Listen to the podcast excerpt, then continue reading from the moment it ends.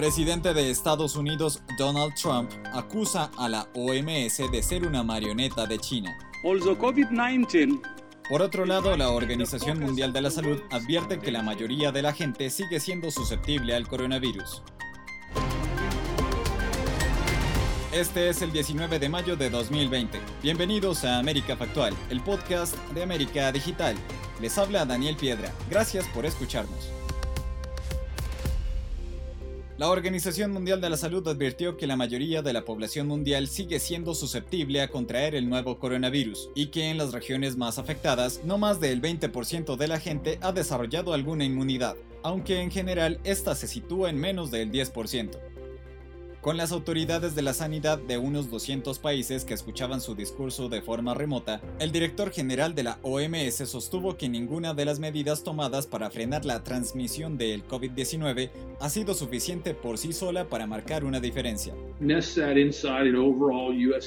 El almirante Craig Fowler, jefe del Comando Sur de Estados Unidos, aseguró que Irán está interesado en ayudar a Venezuela porque quiere ganar territorio en América Latina afirmó que el gobierno de Estados Unidos está investigando con sus aliados el apoyo del iraní Hassan Rouhani a presuntos grupos terroristas en Medio Oriente y al régimen de Nicolás Maduro. Y esto es producto de las infiltraciones que nosotros tenemos en el seno de la inteligencia colombiana, en el seno de la inteligencia de la Fuerza Armada colombiana, el ministro de Comunicación del régimen de Maduro, Jorge Rodríguez, aseguró que las Fuerzas Armadas de Colombia están infiltradas por la inteligencia venezolana. Así lo dijo en declaraciones en las que mostró pruebas que vincularían al diputado Hernán Alemán con la operación Gedeón. Nos vamos a Chile ya que en medio de la cuarentena total en la capital por el coronavirus, cientos de personas manifestaron en las calles por falta de alimentos y ayuda. Con reclamos frente a las sedes gubernamentales, los vecinos explicaron que se quedaron sin empleo por la pandemia y que para ellos es imposible mantenerse en sus casas sin comida ni ingresos. No es tiempo de abrir, por más que griten los empresarios, no es tiempo de abrir. Sé que para muchos es duro escuchar estas palabras. Sé que muchos están preocupados por sus empleos o por sus negocios. El presidente de El Salvador, Nayib Bukele, se pronunció con respecto a su decisión de extender el estado de emergencia relacionado con el coronavirus del país a través de un decreto. La decisión fue recibida por una dura reacción de la Asamblea Legislativa que no fue consultada antes del anuncio. Para calmar el conflicto entre el presidente y los poderes legislativo y judicial, Bukele usó el discurso para llamar al diálogo de todas las partes. En Colombia, por medio de una publicación en redes sociales, el gobierno desmintió una cadena que asegura que se anunciará el lunes de esta semana la prórroga del aislamiento obligatorio. Además, la presidencia señaló por medio de un mensaje oficial que el mandatario Iván Duque no ha anunciado la continuidad del aislamiento preventivo en Colombia, por tanto la fecha oficial de su última extensión es hasta el 25 de mayo. Que cuiden a los trabajadores y bajo protesta de decir verdad se les autoriza. No hace falta una inspección. El presidente de México, Andrés Manuel López Obrador, explicó este lunes que su gobierno no planea revisar los protocolos sanitarios de reapertura de las empresas tras la pandemia de COVID-19, sino que será un sistema basado en la confianza.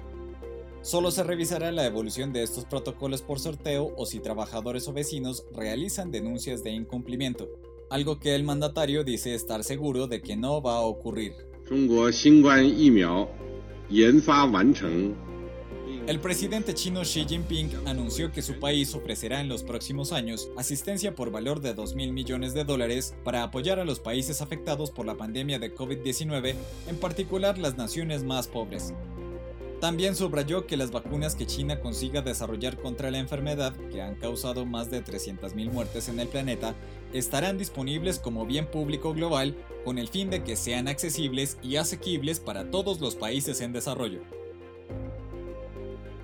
Como les comentamos al principio, el presidente Trump afirmó que la Organización Mundial de la Salud hizo un trabajo muy triste respecto al coronavirus. Igualmente afirmó que desde hace más de una semana está tomando el medicamento conocido como hidroxicloroquina como medida preventiva para el coronavirus.